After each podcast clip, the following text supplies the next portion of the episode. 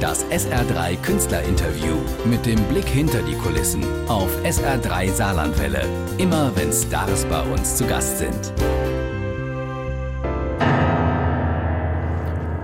Ein Lied, das mir sowas von aus dem Herzen spricht. Lucy Cool. Zu viel Auswahl. Und das hören wir in Lieder und Chansons auf SR3 Saarlandwelle, wo es ja ganz viele Lieder zum Anhören und Zuhören gibt.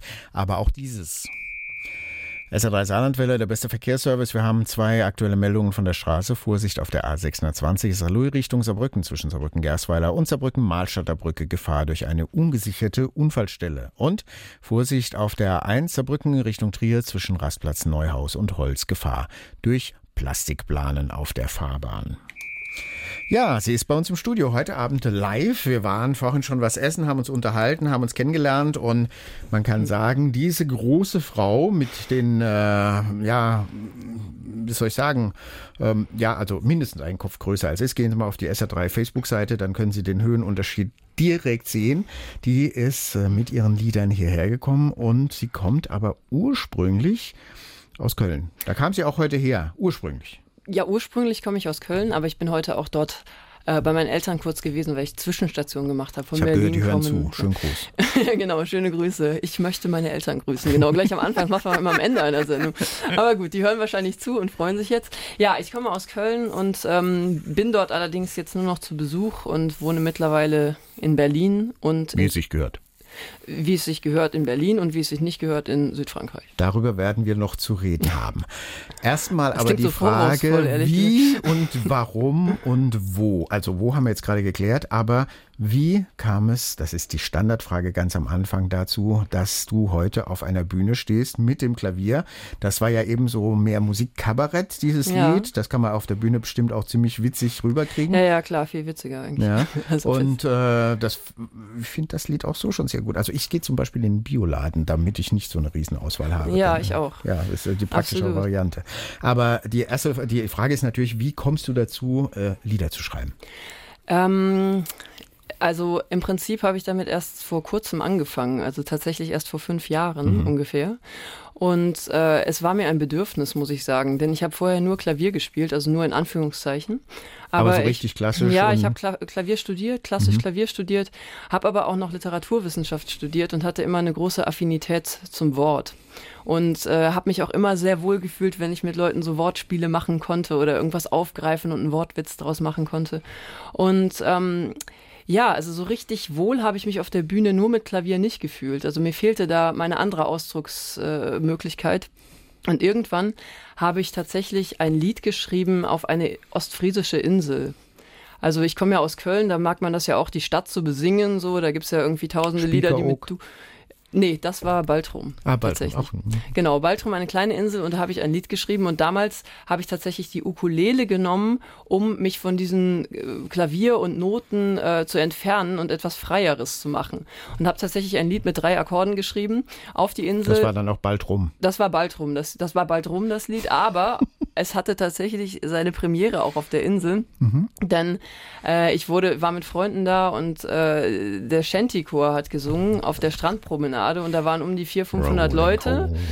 ja, so, genau, solche Sachen. Und da war dann äh, ein, äh, also waren ungefähr drei äh, oder 400, 500 Leute da und dann haben wir einfach gefragt, ob ich dieses Lied singen darf. Und dann habe ich das gemacht und am nächsten Tag war ich ziemlich bekannt auf der Insel und habe dann auch eine kleine CD gemacht und die in der Fischbude verkauft danach und so. Also es war sehr lustig. Also so erste, meine erste Schritte Erste Schritte hin zur Berühmtheit. Genau. Wir haben uns vorhin darüber unterhalten, dass man, wenn man in Frankreich aufwächst, sowas wie äh, eine gewisse Chansonkultur oder auch äh, überhaupt die Kultur zu wissen, was ist ein gutes Lied, was ist ein schlechtes Lied mitmacht, mhm. mitbekommt in der Schule oder auch schon äh, bei den Eltern oder sonst irgendwie im täglichen Leben.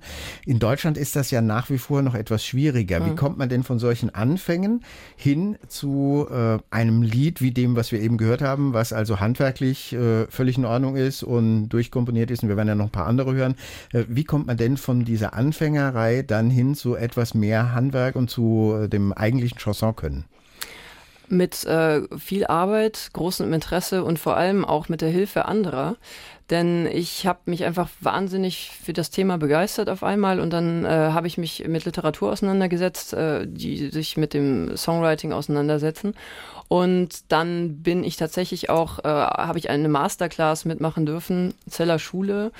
Das ist von der GEMA-Stiftung ein Stipendium, das man bekommen kann. Da war ich vor zwei Jahren und das war eine sehr bereichernde Zeit mit ziemlich guten Leuten. Also Edith Jeske ist auch als Songschreiberin bekannt. Genau, Tobias Edith Reitz Jeske, bekannt. Tobias Reitz ja. äh, leiten das. Rainer Bielfeld ist auch ja. vor allem im musikalischen Bereich tätig und noch jemand und es kommen halt immer innerhalb von zwei Wochen kommen die tollsten Leute dahin und zeigen einem Dinge, die in verschiedenen Bereichen eben äh, eine Rolle spielen bis hin zu sich selbst vermarkten, bis hin zu äh, eine kreative Idee äh, finden und, und so weiter. Also das hat mich wirklich sehr weit und vorangebracht.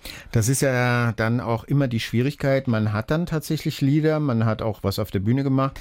Dann muss man aber auch irgendwie Auftritte bekommen. Und im Gegensatz zu anderen Künstlerinnen und Künstlern aus dem Liedermacherbereich, aus dem Chansonbereich, kannst du von dir sagen, du kannst auch mit den Auftritten genug Geld verdienen. Wie macht man das?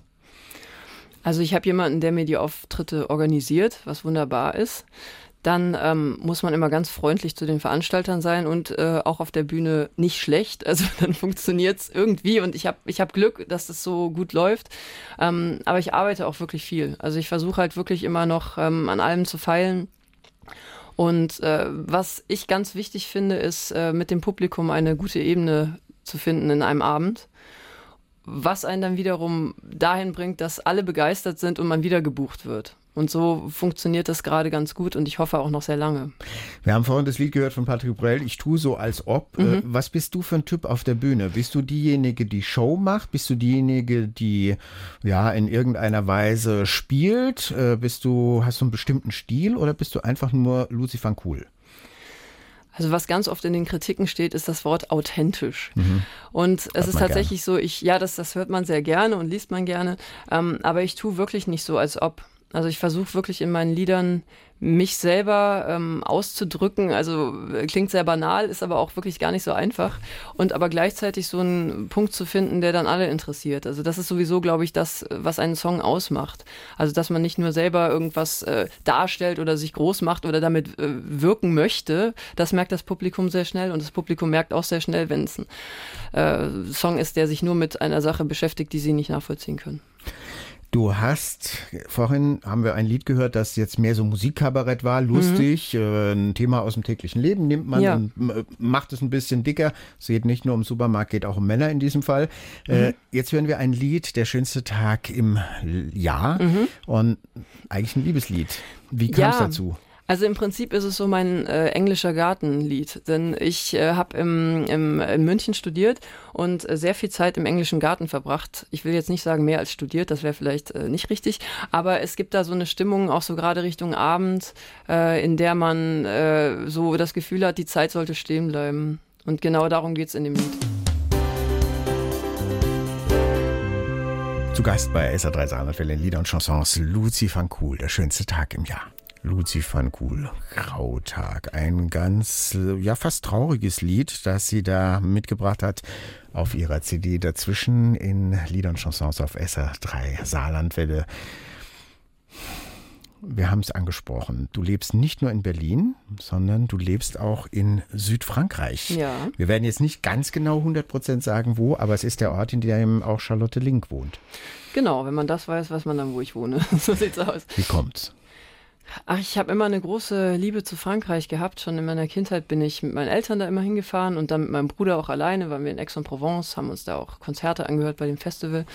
Und ähm, dann bin ich mit meinem Freund äh, runtergefahren, häufiger, und irgendwann ist die Idee entstanden, man müsste ja das nicht als Urlaubsort haben, sondern man könnte doch vielleicht da auch einen äh, ständigen Wohnsitz draus machen, denn gerade ich in meinem Beruf ha habe ja nicht äh, den Zwang, an einem, einem, an einen Ort gebunden zu sein. Also ich kann mich ja doch durchaus bewegen.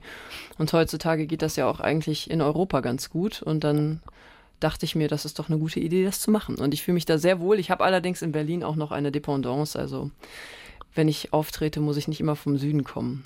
Ich hatte mal ein Wochenendhaus nicht ganz so weit weg in Frankreich und irgendwann habe ich gemerkt, das sind so zwei komplett verschiedene Welten ja. in mir. Und da ich nicht genug Zeit hatte, dorthin zu gehen, also nicht so wie du, dass man dann mal tatsächlich ein, zwei Monate oder noch länger hingeht, äh, habe ich gemerkt, das äh, macht mich so ein bisschen schizophren. Wie ist das bei dir? Ich bin, wenn ich länger als fünf Tage frei habe, da unten. Und für mich ist das eher ein Ruhepol. Also ich komme da runter und es ist eben so eine andere Welt von der Sprache und auch von dem, was ich dort mache und was ich dann in Deutschland mache, dass es für mich eine Riesenerholung ist. Also ich äh, gebe dort auch keine Konzerte und ich meine, die Franzosen verstehen ja ohnehin Deutsch nicht so gut, vor allem im Süden nicht. Ähm, und ich schreibe nicht auf Französisch. Deshalb äh, bin ich dort tatsächlich in einer komplett anderen Welt, die mir gut tut. Du bist jetzt, wir haben es vorhin erwähnt, keine 1,60 groß, sondern ein bisschen mehr. und äh, 2,50 Meter. Ja, und also das ist schon, schon ein bisschen übertrieben, aber du bist gerade noch durch die Tür gekommen. Also jedenfalls. Ähm, Ganz so schlimm ist es wirklich nicht. Stellen wir uns mal in unserer äh, Fritzl Art ein südfranzösisches Dorf vor. So wie es gehört, mit Markt und mit Bäcker ja. und mit was weiß ich. Und genau. dann kommt da diese große blonde Allemande, diese Deutsche. Mhm. Ähm, du bist jetzt seit drei Jahren dort. Wie wird man da aufgenommen? Also im, im, im, Sommer wundert man sich da noch nicht so drüber, weil es noch einige Touristen um einen rum gibt, die auch groß und blond sein können. Aber so im Winter, da stellt sich doch schon der eine oder andere Franzose die Frage, was macht die hier? Und da habe ich schon die absurdesten Geschichten erlebt. Also ich hatte zum Beispiel mal ein, ein Shooting in Berlin für, für einfach für Pressefotos und ich brauchte noch Klamotten dafür und bin in einen Laden dort gegangen, auf einem kleinen Ort, Nachbarort. Und ähm, dort äh, habe ich dann gesagt, ja, ich brauche für Fotos, brauche ich irgendwas, was nicht schwarz ist und nicht weiß. Und dann hat sie sofort gesagt, ja, Sie sind Model. Habe ich gesagt, nein, nein, ich bin nicht Model, ich äh, brauche das jetzt einfach für ein Shooting, ich singe und Sie sind berühmt, Sie sind berühmt. Und dann ging das halt wirklich, dann sagte sie zu ihrem, ihrem Begleiter da irgendwie, Jean-Claude, ich habe doch beim ersten Mal schon gesagt, die ist berühmt. Und ich meine, das war so lustig, weil in jedem Geschäft, wo ich dann da war und man mich irgendwas gefragt hat, die dachten alle, okay, wenn jemand in Frankreich wohnt und woanders arbeitet und was im künstlerischen Bereich macht, dann muss der berühmt sein. Und äh, dann wurde auch so beim, beim äh, Gemüsehändler getuschelt und so. Es war schon sehr lustig so. Also naja, ich komme auch, auch da nicht mehr, nicht mehr raus, glaube ich, aus der Nummer. Auch eine Prophezeiung, weil du bist jetzt beim französischen aller Sender äh, im Abendprogramm prominent ja. vertreten. Also du bist berühmt, das ist ganz klar. Die haben jetzt ab sofort recht. Ja, ähm, gut, ab jetzt dann. Kommst du denn dort auch mit der französischen Kultur in Verbindung? Du hast gesagt, du bist da ganz froh, wenn du für dich bist, aber ja. äh, man ist ja keine Insel. Nee, also französische kulinarische Kultur, mit der habe ich sehr viel zu tun. Ich wohne beispielsweise dort mit ganz vielen Weinreben um mich rum. Das ist schon mal eine sehr schöne Kultur.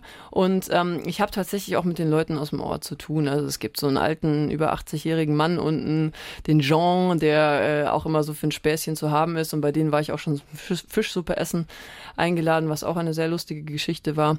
Ähm, aber mit einigen Leuten dort habe ich schon zu tun. Aber generell ähm, bevorzuge ich es tatsächlich dort für mich zu sein, meine Lieder zu schreiben, so meine Rituale zu haben, dass ich dann wohin fahre ans Meer, mich da hinsetze und schreibe oder eben auch die Natur genieße und so. Also ich bin da eher Eremitin und wenn ich in Berlin bin oder in Deutschland und unterwegs bin, das Gegenteil. Gibt es Verbindungen zum Chanson dort unten? Hast du da auch schon Konzerte dir angeschaut? Oder? Konzerte angeschaut nicht, aber ich habe sehr viel von französischer Musik dort kennengelernt, schon bei meinen ersten Aufenthalten. Also ähm, nicht in der Kindheit, aber später dann. Ich habe einfach CDs immer durchgestöbert. Also zum Beispiel bei Supermarktketten gibt es teilweise ja. auch wirklich tolle CD-Regale und ähm, da habe ich dann äh, manches gefunden, Benabar oder Thomas Fersen oder äh, alles Mögliche und äh, einfach die CDs damals gekauft und so habe ich einen Eindruck bekommen und mich sehr in diese Musik verliebt. Das ist eine sehr, sehr schöne Sache und man kann tatsächlich behaupten, du bist irgendwie dazwischen. Ist das auch mhm. einer der Gründe, warum dein Album jetzt so heißt? Oder auch dein einer, Programm? Einer der Gründe, ja. Aber ähm, ich glaube. Oder merkt man das überhaupt? Also auf dem Album hätte ich jetzt nicht 100 Prozent gesagt, die Frau lebt in Frankreich. Nee, nee, also das dazwischen hat auch nichts äh, primär mit Frankreich zu tun, sondern es beschäftigt sich, also auch mein Programm beschäftigt sich mit äh, Zuständen, in denen wir uns alle dazwischen befinden. Das geht von sowas wie bei zu viel Auswahl, dass man sich nicht entscheiden kann und im Supermarkt manchmal wirklich äh, die Krise kriegt. Und also mir geht es manchmal so, ich, ich drehe mich um und äh, gehe wieder raus, weil ich gar nicht mehr weiß, was ich nehmen soll. Ähm, das geht eben von solchen Situationen über Situationen, in denen man zwischen den Stühlen sitzt. Man muss manchmal vieles zwischen den Zeilen lesen bei Leuten. Es gibt so äh, Gemütszustände, in denen man äh, zwischen denen man schwankt, wie zum Beispiel beim schönsten Tag im Jahr Die da ist man gemischten Himmel, Gefühle. genau, da ist man Himmel hochjauchzt und beim Grautag, äh, solche Tage gibt es eben auch. Also wir sind sehr oft dazwischen. Manchmal ist es halt schön, in diesen Zuständen, aus diesen Zuständen wieder rauszukommen. Und manchmal, finde ich, hat es auch was, da so drin zu verweilen. Ich habe schon gesagt, ganz am Anfang, diese Lieder, die gehen mir teilweise richtig ans Herz. Die haben mir sehr, sehr, sehr gut gefallen, auch von den Texten her. Dankeschön. Ähm, ja, sage ich jetzt einfach mal so. Dann ist mir aber aufgefallen, ganz wenige Leute machen heute noch eine CD einfach nur mit Klavier. Also entweder irgendein Kabarettist, Mhm. der das dann so live aufnimmt, aber das ist ja eine Studio-CD Genau. nur mit Klavier. Ähm, Ja. Ist da auch mal dran gedacht, das ein bisschen zu erweitern? Ja, und zwar habe ich vor kurzem daran gedacht und es ist in der Mache. Äh, und zwar gibt es jetzt bald auch ein neues Programm noch. Also es hat in einem Jahr Premiere in Köln im Senftöpfchen am 7.12.20, ähm, dass äh, ich mit einer. Cellistin, genau, sofort, äh, mit einer Cellistin und einem Schlagzeuger zusammen mache. Und wir sind gerade schon bei den Proben und äh, da werde ich ein Best-of meiner Liebeslieder, aber auch mit neuen Liedern äh, kombinieren. Und äh, da gibt's dann auch eine CD, die will ich nächstes Jahr wieder bei Konstantin Wecker im Label, in dem Label, in dem ich gerade bin, aufnehmen. Und da wird es dann erweitert. Aber ich mag auch Klavier und Gesang, auch wenn ich das von anderen höre, sehr gerne, diese intime Variante.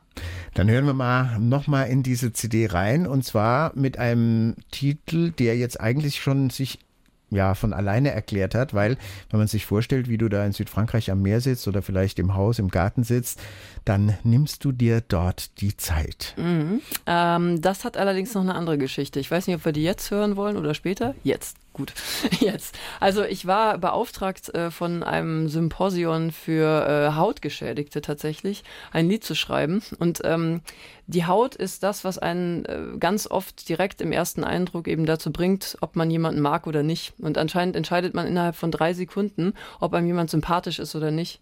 Und bei, gerade bei Leuten, die Probleme mit der Haut haben, ist es ein, ein großes, äh, eine große Sache.